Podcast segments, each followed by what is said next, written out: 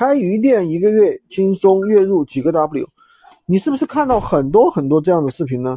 今天啊，我是来给大家泼冷水的。其实啊，事实并没有你想象那么简单。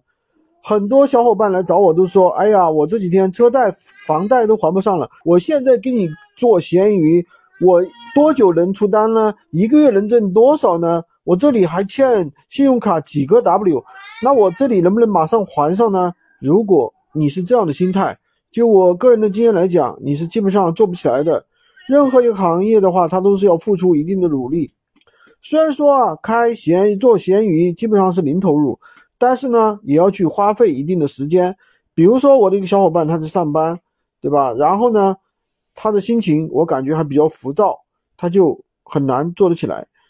然后我跟大家解释一下，如果说你选择一个行业或者一个副业，一定要把它当做一个事情，专心去做。